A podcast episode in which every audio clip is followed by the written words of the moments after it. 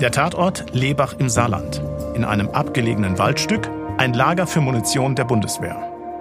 Plötzlich fliegt eine Tür auf und ein junger Mann in einer olivgrünen Jacke stürzt herein. Ohne Vorwarnung fängt er an, um sich zu schießen. Trotz der Schussverletzung setzt Schulz sich zur Wehr. Nebenan in der Wachstube und dem Schlafraum schießt ein zweiter Eindringling aus einer P38 auf die überrumpelten Soldaten. Die Unklarheit, was hinter dieser Tat stehen könnte, war eigentlich das, was die Deutschen in dieser Zeit dann am meisten verunsichert hat. Fahren Sie Autobahn München, Stuttgart bis zu Kilometer 30. Dann deponieren Sie Tasche hinter Kilometer 30 im Wald.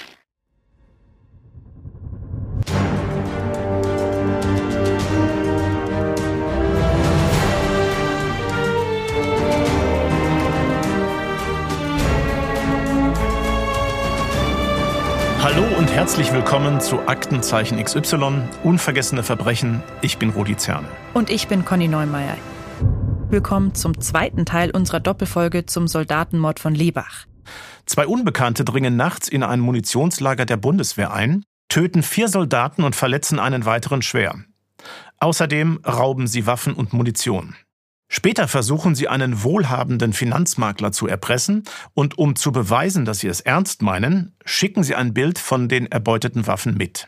Statt sich aber das geforderte Geld zu holen, schicken die Täter dann überraschenderweise ein Telegramm und lassen die Übergabe platzen. Der Absender, ein angeblicher Dr. Sardo. Und mit genau dieser Information wendet sich die Polizei schließlich an Aktenzeichen XY. Da wird der Fall am 11. April 69 vorgestellt. Und genau da oder genauer einen Tag später machen wir gleich weiter.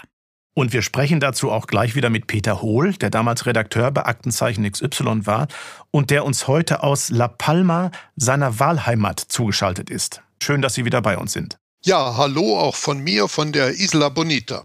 Und wir hören später auch noch mehr von Professor Paul Nolte, der den Mord und seine Folgen für uns historisch einordnet.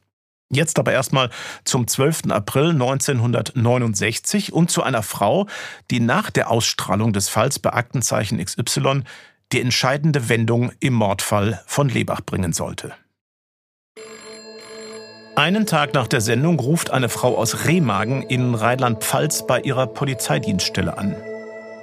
Sie erzählt, dass sie die Sendung gesehen hat und aufgeschreckt sei. Diese Frau nennt sich Madame Buchela. Sie ist Wahrsagerin.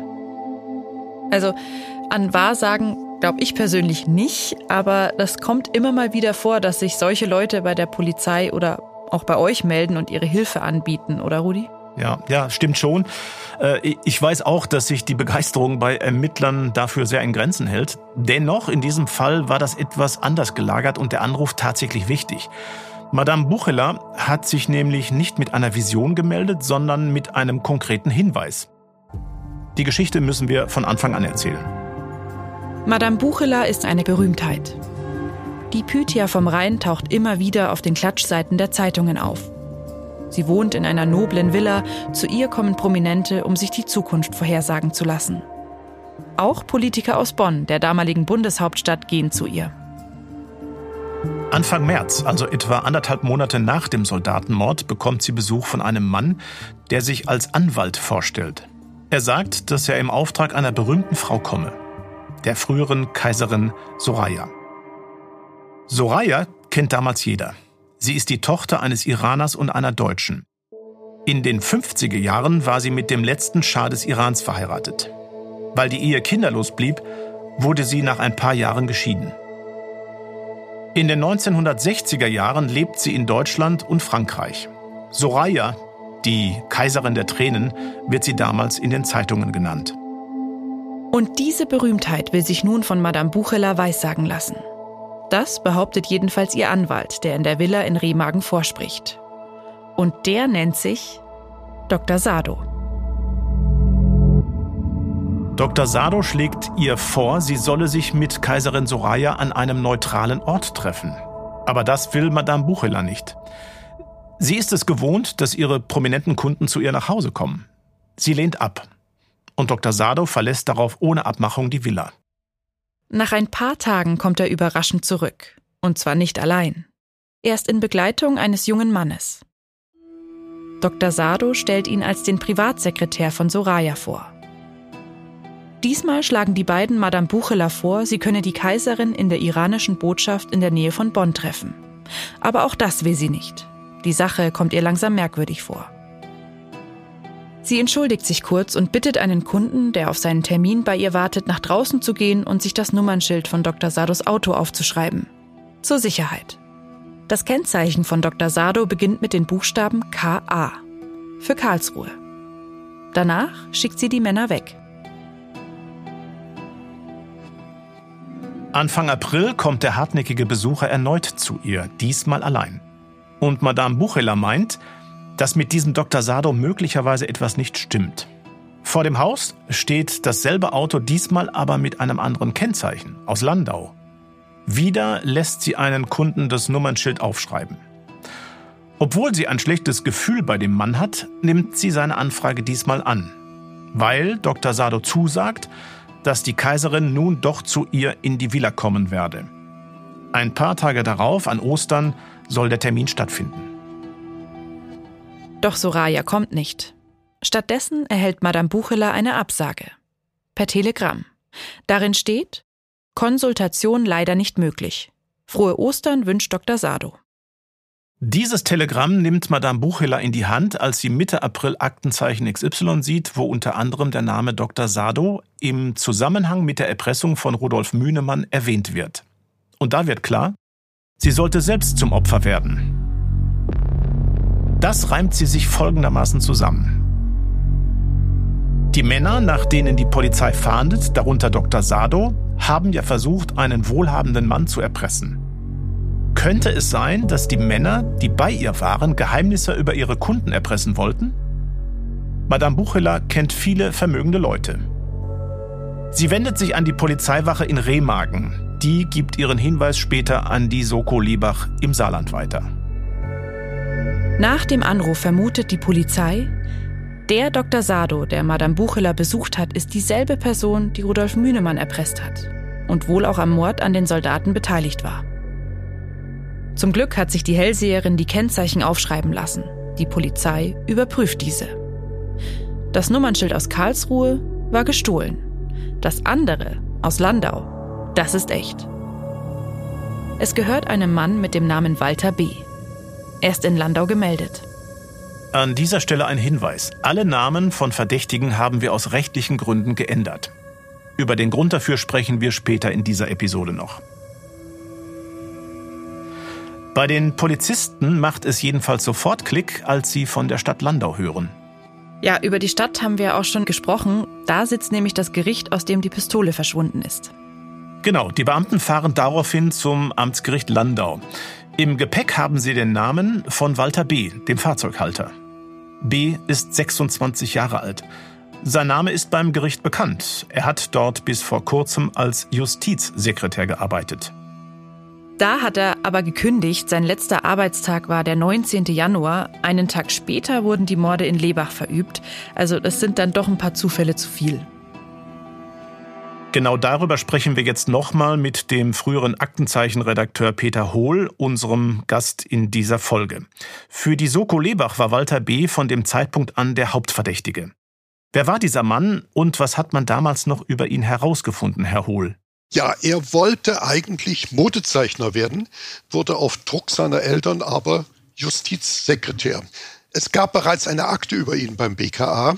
Er wurde 1966 verdächtigt, einen Kunstdiebstahl in Spanien begangen zu haben. Er wurde aber nicht verurteilt. Aber in der Akte war auch eine mit einer Schreibmaschine verfasste Erklärung von ihm. Und ein Gutachten hat belegt, dass es dieselbe Maschine war, auf der auch der Erpresserbrief geschrieben worden war.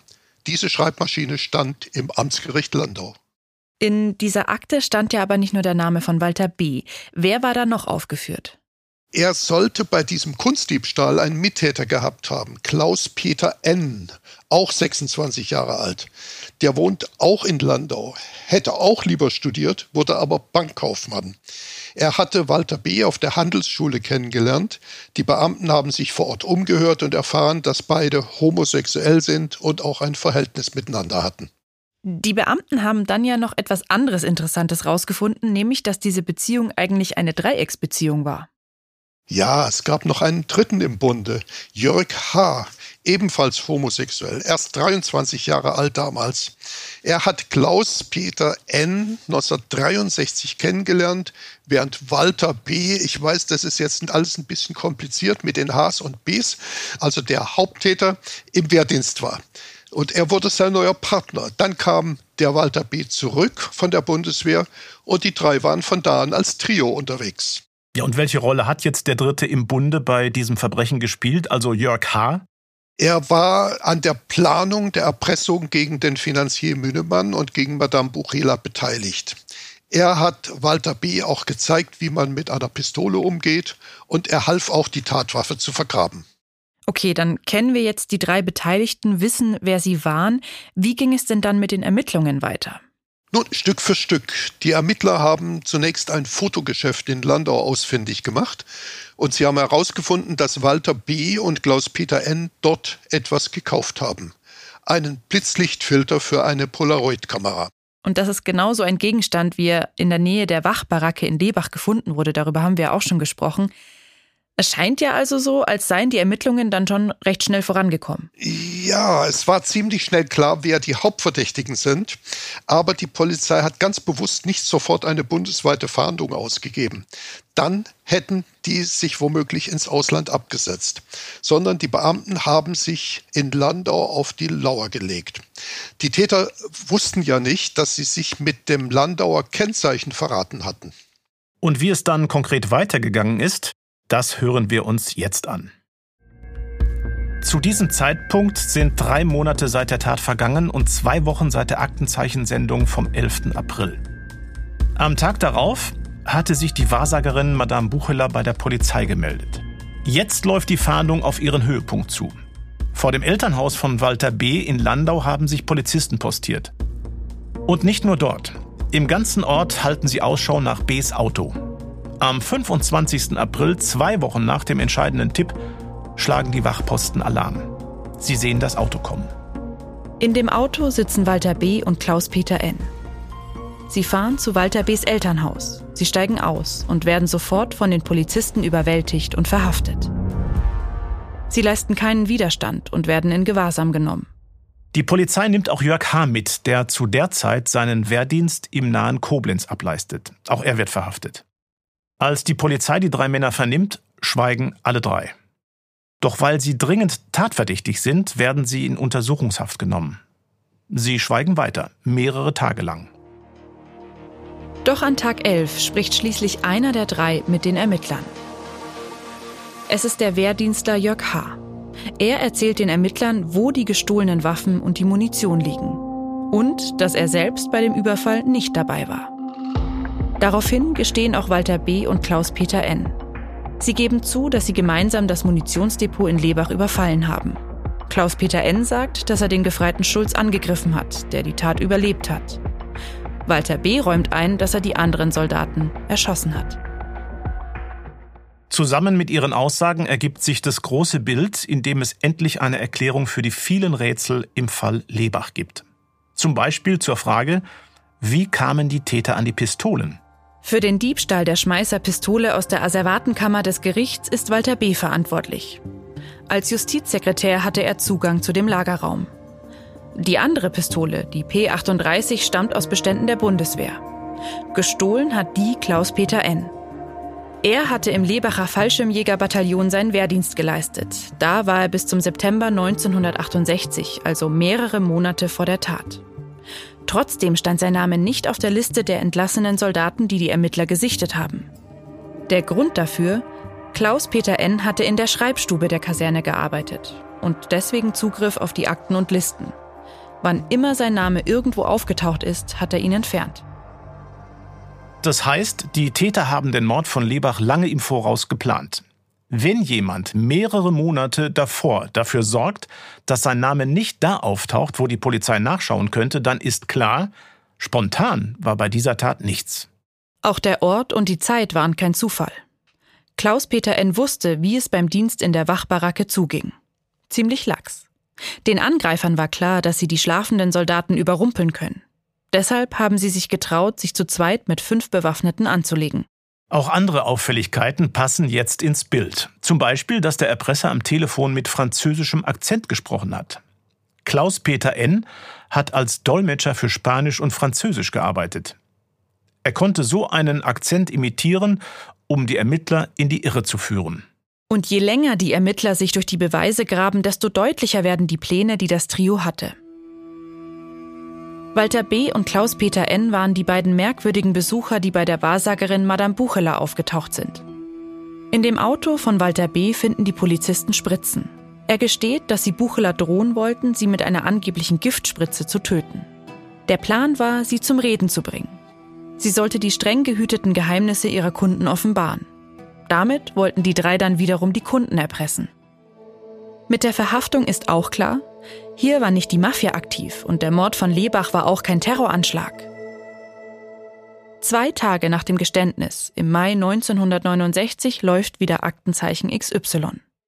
Eduard Zimmermann verkündet in der Sendung den Fahndungserfolg. Wieder einmal hat der Bildschirm damit bewiesen, wie treffsicher er die Arbeit der Kriminalpolizei unterstützen kann. Lebach sollte vermutlich der Anfang sein. Aber der Versuch wurde im Keime erstickt. Inzwischen zweifelt auch niemand mehr daran, von ein paar Besserwissern vielleicht abgesehen, dass die Sonderkommission in kriminalistischer Hinsicht hervorragende Arbeit geleistet hat.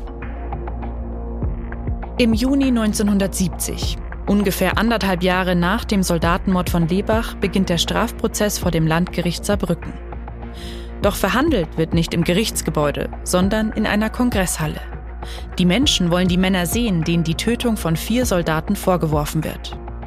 Und die Justiz macht aus dem Prozess ein gigantisches Ereignis. Hunderte Zuschauerinnen und Zuschauer finden Platz in der Halle. In dem Verfahren ändert der Haupttäter Walter B. plötzlich seine Aussage. Er behauptet, dass er zwar bei den Planungen mitgemacht habe, aber an dem Mord will er sich doch nicht beteiligt haben. Das seien allein Klaus-Peter N. und Jörg H. gewesen. Doch die Beweise sind eindeutig. Die Richter glauben Walter B. nicht. Für sie ist er zusammen mit Klaus-Peter N. der Haupttäter. So fällt nach zwei Monaten Prozess auch das Urteil aus. Im August 1970 werden Walter B. und Klaus-Peter N. wegen Mordes in Tateinheit mit schwerem Raub und versuchter Erpressung zu lebenslangen Freiheitsstrafen verurteilt. Jörg H. bekommt wegen Beihilfe zum Mord eine Strafe von sechs Jahren. Jetzt freue ich mich, dass wir nochmal mit Peter Hohl sprechen.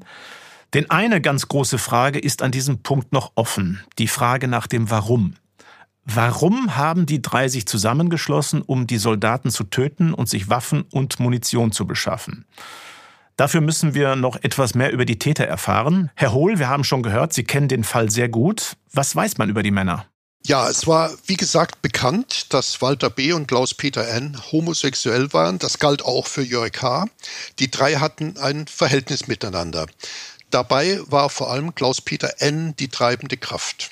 Homosexualität, das war damals noch ein Thema, über das man sehr selten offen gesprochen hat. Es gab zu dieser Zeit auch noch den Paragraphen 175 im Strafgesetzbuch, der Sex zwischen Männern unter Strafe gestellt hat. Dieser Paragraph wurde erst 1994 gestrichen. Herr Hohl, hat das damalige Klima gegenüber Homosexuellen für die Täter eine Rolle gespielt? Also sollte diese Tat der Beginn eines Befreiungsschlags sein? Das kann man nicht sicher sagen. Es gibt ja in aller Regel viele Einflussfaktoren bei einem Verbrechensmotiv. Über alle war im Ort bekannt, dass sie schwul sind. Sie haben ihre Zukunft außerhalb von Deutschland gesehen. Laut Polizei war der Plan, eine Yacht zu kaufen und darauf zu dritt in der Südsee zu leben. Die drei waren also von dieser Fantasie getrieben. War das das Motiv? Ja, sie haben sich vorgestellt, sie wären die großen kriminellen Bosse. Und danach wollten sie ein sorgenfreies Leben voller Liebe und Harmonie führen. Extrem widersprüchlich. Die Soldaten sind im Grunde genommen für ein Hirngespinst gestorben. Völlig unfassbar das alles. Wie passte der Mord an den Soldaten da überhaupt rein? Bei den Ermittlungen kam heraus, mit Waffen und Munition sollten weitere Taten verübt werden. Eigentlich wollten sie auch Gewehrgranaten rauben, hatten daran aber nicht mehr gedacht, weil sie plötzlich überrascht waren, dass einer der niedergeschossenen Soldaten nicht mehr da war. Eigentlich wollten sie mit der Polaroid-Kamera auch die Leichen fotografieren. Doch auch daran haben sie in der Aufregung nicht mehr gedacht. Hm, das klingt ziemlich morbide. Wozu sollte das denn überhaupt gut sein? Ja, in der Vernehmung haben sie ausgesagt, sie wollten damit Opfer ihrer Erpressungen beeindrucken. Mit den Gewehrgranaten wollten sie bei möglichen Opfern in die Fenster schießen. Auch bei Soraya, als deren Sekretär sich Walter B. ausgegeben hatte. Das alles sollte zeigen, hier hat man es mit Leuten zu tun, die ernst machen. In dem Sinn war der Soldatenmord als Drohkulisse bei der Mühnemann-Erpressung natürlich hilfreich. Haben Sie sich deshalb auch im Brief an Rudolf Mühnemann als Mafia ausgegeben? Ja, wobei es ist fast kurios, das Wissen über die Mafia hatten Sie sich in der Stadtbibliothek in Landau angelesen, also war reichlich theoretischer Natur. Wie haben Sie denn in der Redaktion reagiert, als Ihnen klar war, wir haben es nicht mit der Mafia oder mit Terroristen zu tun? Ja, es waren, es waren gemischte Gefühle. Einerseits natürlich Erleichterung, weil eben nicht die Mafia, nicht der große terroristische Hintergrund da war und die damit verbundene Bedrohung für viele weitere Menschen und möglicherweise auch für uns. Andererseits muss ich sagen, dass das blanke Entsetzen, dass vier hoffnungsvolle junge Leute sterben mussten für ein absurdes Hirngespinst von drei Kriminellen. Ja, wirklich alles ganz unglaublich. Die Polizei wollte den Fall eigentlich schon früher in die Sendung nehmen, im März. Eduard Zimmermann war dagegen. Hätte der Fall dadurch vielleicht früher gelöst werden können? Ganz im Gegenteil. Er hätte womöglich überhaupt nicht gelöst werden können. In der Sendung wurde ja das Telegramm an Müdemann mit dem Namen Dr. Sardo gezeigt. So, jetzt muss man aber, glaube ich, für heutige Zuhörer erklären, was eigentlich ein Telegramm ist und wie das funktioniert hat. Es ist nicht so, dass der Absender das geschrieben hat und dann hat die Post das gewissermaßen per Post irgendwo anders hingeschickt, sondern wir reden ja über eine Zeit, in der es noch kein E-Mail gab auch noch kein SMS, kein, kein WhatsApp, ja nicht mal Fax gab es zu der Zeit. Und wenn man ganz schnell etwas irgendwohin transportieren wollte, eine Botschaft, dann ging man zur Post und hat dort auf ein Formular geschrieben, was transportiert werden sollte. So, und jetzt kommt der entscheidende Punkt.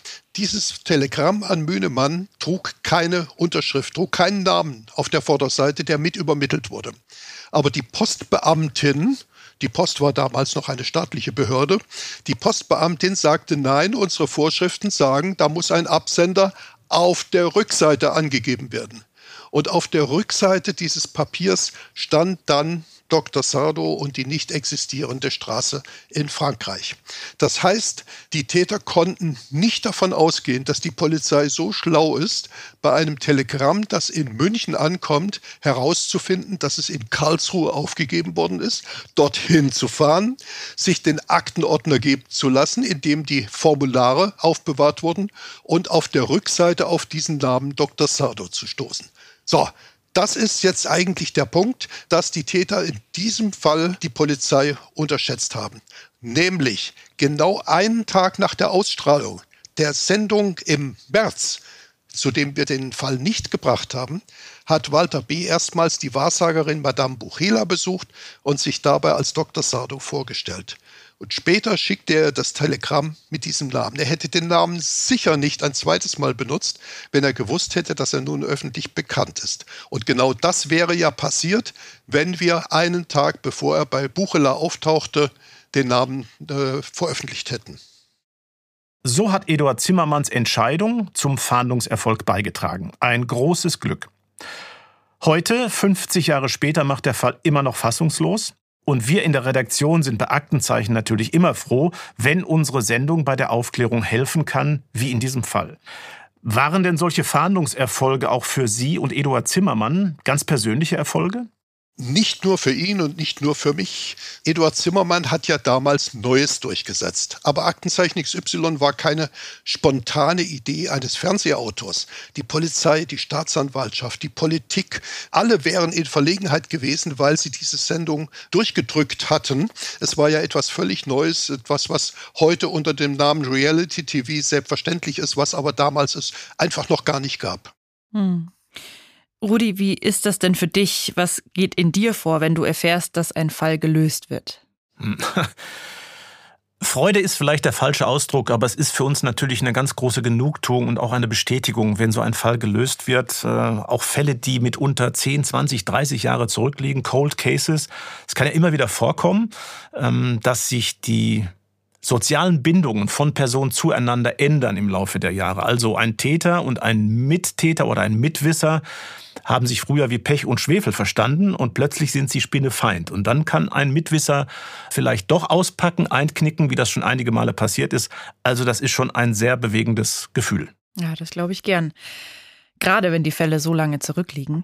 Herr Hohl, Sie sind heute 81 Jahre alt. Mit Aktenzeichen XY haben Sie 1979 aufgehört, um Ihren eigenen Buchverlag zu gründen. Denken Sie heute noch oft an diese Zeit und schauen Sie die Sendung noch? Ja, also das waren zwölf Jahre in meinem Lebenslauf, äh, auf die ich auf keinen Fall verzichten möchte. Ich habe in dieser Zeit enorm viel Einblicke in Grenzbereiche des Lebens gehabt. Ich habe in dieser Zeit etwa 1000 Polizeiakten gelesen, etwa 100 Drehbücher geschrieben. Und es ist klar, die Fälle, die übrig bleiben, das sind nicht die normalen Beziehungstaten, sondern das sind die komplizierten Fälle. Die Sendung heute hat sich enorm weiterentwickelt. Das ist einmal natürlich eine technische Frage. Wie gesagt, wir müssen heute keine Fotos mehr auf 30 mal 40 Zentimeter vergrößern und an die Wand pinnen. Das geht ein bisschen einfacher. Aber was mir heute sehr gut gefällt, ist, dass der eigene Nutzen der Zuhörer und Zuschauer doch auch sehr viel Bedeutung gewonnen hat. Der Informationsgewinn, den man aus der Sendung ziehen kann. Der Vorbeugeeffekt, wie die Polizei sagen würde. Denn Kriminelle, die wünschen sich vor allem ahnungslose Opfer. Und dann ist andererseits klar, dass Schutz vor Kriminalität mit Information anfängt. Ja, Prävention wird bei uns natürlich ganz groß geschrieben und die Themen gehen uns ja nicht aus. Leider muss man auch sagen, ein Indiz dafür, dass es uns vielleicht noch eine ganze Weile geben wird. Vielen Dank, Peter Hohl, für dieses Gespräch und Ihnen noch eine gute Zeit in Ihrer Wahlheimat auf La Palma. Vielen Dank, Herr Hohl. Ja, sehr gern und danke auch euch. Bitte weitermachen. Was ihr tut, ist wichtig. Die Geschichte ist allerdings noch nicht zu Ende erzählt. Heute, mehr als 50 Jahre später, sprechen wir immer noch über den Soldatenmord von Lebach, weil er in Deutschland einiges verändert hat. Und auch darüber haben wir mit dem Geschichtswissenschaftler Paul Nolte gesprochen. Ihr habt ihn im ersten Teil der Doppelfolge schon gehört. Paul Nolte hat für uns eingeordnet, welche langfristigen Spuren diese Morde in Deutschland hinterlassen haben. Ja, da war dann natürlich auch große Neugier einfach auch da und ein gewisser Voyeurismus auch, der sich ja auch dem groß inszenierten Prozess dann mit Medieninteresse und auch öffentlichem Zuschauerinteresse gezeigt hat. An den Großwetterlagen, würde ich sagen, hat das nicht so sehr viel geändert. Letztlich ist dieser Soldatenmord von Lebach dann doch im Strom der großen Ereignisse dieser späten 60er Jahre, Studentenbewegung, Vietnamkrieg, politischer Umbruch, in diesem großen Strom des Wandels und Ereignisse dann doch auch nur eine Fußnote geblieben. Aber der Überfall hat offenbart, wie schlecht die Bundeswehr ihre Einrichtungen gesichert und sich dadurch sehr verletzlich gemacht hat. Wir erinnern uns, die Täter haben ein Loch in einen Stacheldrahtzaun geschnitten, dann haben sie die schlafenden Soldaten überfallen. Also für die Bundeswehr war das schon ein Schock und ein Trauma und die Bundeswehr hat danach auch vieles unternommen, um ihre Einrichtungen auch stärker zu schützen und zu sichern. Denn offensichtlich ist es ja bei dieser nächtlichen Wache auch recht locker zugegangen. Die meisten haben sich schlafen gelegt. Also da wurde schon sehr stark dran dann gearbeitet. Was ja immerhin eine gute Nachricht ist, weil natürlich muss alles dafür getan werden, dass so ein Verbrechen nicht nochmal passieren kann. Man kann sagen, das Urteil von 1970 war nicht das letzte zu diesem Fall. Ja, wir haben es schon kurz angesprochen. Wir haben die Namen der Täter in dieser Episode verändert und der Grund dafür ist, dass es 1972, also zwei Jahre nach dem Urteil, einen Rechtsstreit gegeben hat. Unser Sender, das ZDF, hat damals eine zweiteilige Fernsehdokumentation über den Fall Lebach produziert. Darin wurden die Täter mit vollem Namen genannt und im Bild gezeigt, wie das damals üblich war. Conny, du hast dich mit diesem Rechtsstreit beschäftigt. Mhm. Was ist passiert? Ja, der Mittäter Jörg H. hat aus dem Gefängnis heraus geklagt, also der Mann, der zu sechs Jahren verurteilt war. Er wollte nämlich verhindern, dass erneut sein Name genannt und sein Gesicht öffentlich gezeigt wird. Aber er hat ja auch im Gericht gesessen, wo ihn jeder sehen konnte und wo sein Name auch oft gefallen ist. Da hat Jörg H. aber gesagt, das ist was anderes. Warum? Sein Anwalt hat argumentiert, in so einer Fernsehdokumentation Jahre später geht's nicht mehr um aktuelle Berichterstattung. Und seine Situation war eben die, die sechs Jahre Haft sind auf ihr Ende zugegangen, bald sollte er entlassen werden. Und eine Haftstrafe soll ja, auch wenn sie so heißt, nicht nur eine reine Strafe sein, sondern es geht immer auch um Resozialisierung, also die Möglichkeit, sich danach ein neues Leben aufzubauen, die Vergangenheit hinter sich zu lassen. Er hat also gesagt, ich komme bald wieder raus, aber ich kann da draußen keinen Neuanfang wagen, wenn kurz vorher wieder jeder mein Bild gesehen und meinen Namen gehört hat. Genau, also mit dem Argument ist er dann vor Gericht gezogen. Zweimal ist er damit gescheitert, vor einem Landgericht und auch vor einem Oberlandesgericht. Dann hat er Verfassungsbeschwerde beim Bundesverfassungsgericht in Karlsruhe eingelegt und da hat er dann Erfolg gehabt. Ich kann mal aus dem Urteil zitieren. Solche Fernsehsendungen wären Eingriffe in den Persönlichkeitsbereich des Täters und die würden eine erneute soziale Sanktion verhängen. Das kann man natürlich durchaus verstehen. Bei einer aktuellen Fahndung nennen wir bei Aktenzeichen XY ja so viele Details wie möglich und nötig, denn oft können ja schon kleinste Dinge den entscheidenden Tipp liefern. Aber wenn der Täter gefasst ist, ändert sich das. Dann dürfen wir auch keinen Namen mehr nennen oder jemanden mit Bild zeigen. Deshalb sind die Folgen von Aktenzeichen XY anders als andere Sendungen nur für kurze Zeit in der ZDF-Mediathek zu sehen. Und darum nennen wir natürlich auch hier im Podcast nicht mehr den Namen der Täter. Aber Details, die diese Resozialisierung nicht gefährden, können wir natürlich nennen, zum Beispiel, wie es mit den Tätern weitergegangen ist. Ja, also Jörg H. ist tatsächlich recht bald entlassen worden, schon nach vier statt der verhängten sechs Jahre, wegen guter Führung. Walter B. ist in den 90er Jahren freigekommen, nach 23 Jahren Gefängnis. Bleibt noch Klaus-Peter N. Er sitzt heute immer noch im Gefängnis, also seit mehr als 50 Jahren. Ja, so eine lange Haftstrafe muss man erklären. Lebenslange Freiheitsstrafe, das bedeutet zwar grundsätzlich, dass man sein Leben lang eingesperrt bleiben kann, aber nach 15 Jahren kann ein Häftling einen Antrag auf Entlassung stellen. Und wenn das Gericht dann zu dem Schluss kommt, dass der Verurteilte keine Gefahr mehr darstellt, kommt er frei und ist fünf Jahre lang auf Bewährung. Wenn nicht, muss der Gefangene in der Regel zwei Jahre warten und kann dann wieder einen Antrag stellen. Auf diese Weise ist Walter B. nach 23 Jahren freigekommen. Das heißt aber auch, wenn man diesen Antrag nicht stellt, dann kommt man auch nicht frei. Selbst wenn die Gefängnisleitung der Meinung ist, dass ein Gefangener wieder bereit für die Freiheit wäre. Das ist natürlich eine spannende Frage. Warum hat Klaus-Peter N. diesen Antrag nie gestellt? Er vertritt eine sehr krude Meinung. Den Antrag auf Entlassung will er nicht stellen, weil er damit das Urteil gewissermaßen anerkennen würde. Klaus-Peter N.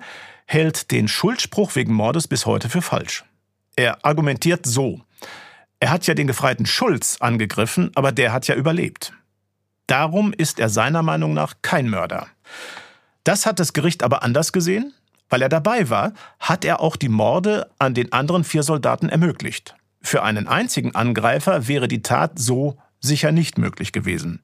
Also ist er genauso schuld am Tod der vier Soldaten. Und deswegen sitzt er heute im fortgeschrittenen Rentenalter eben immer noch ein. Bei der Gelegenheit schauen wir uns auch noch an, wie es mit den anderen Beteiligten dieser Geschichte weitergegangen ist. Siegfried Buback, der Oberstaatsanwalt, der die Ermittlungen geleitet hat, ist 1977 von den Terroristen der Rote Armee-Fraktion ermordet worden. Der Gefreite Reinhard Schulz, der den Angriff knapp überlebt hat, hat eine Familie gegründet. Vier Tage nach dem Urteil in Saarbrücken ist sein Sohn zur Welt gekommen. Er hat in seinem späteren Leben sehr selten über die Tat gesprochen. Im Jahr 2006 ist er dann an Krebs gestorben. Mit 57 Jahren. Ja, so geht einer der größten Fälle der deutschen Kriminalgeschichte zu Ende. Wir haben ihn euch zum ersten Mal in unserem Podcast über zwei Folgen erzählt und damit verabschieden wir uns jetzt auch bis zum nächsten Mal dann mit einem neuen Fall. Wie immer, wenn euch die Folge gefallen hat, dann lasst uns gerne eine Bewertung da. Wenn ihr Kritik oder Feedback habt, dann schreibt uns eine Mail. Die Adresse findet ihr in den Show Notes. Bis zur nächsten Folge. Bis dahin eine gute Zeit und bleibt sicher.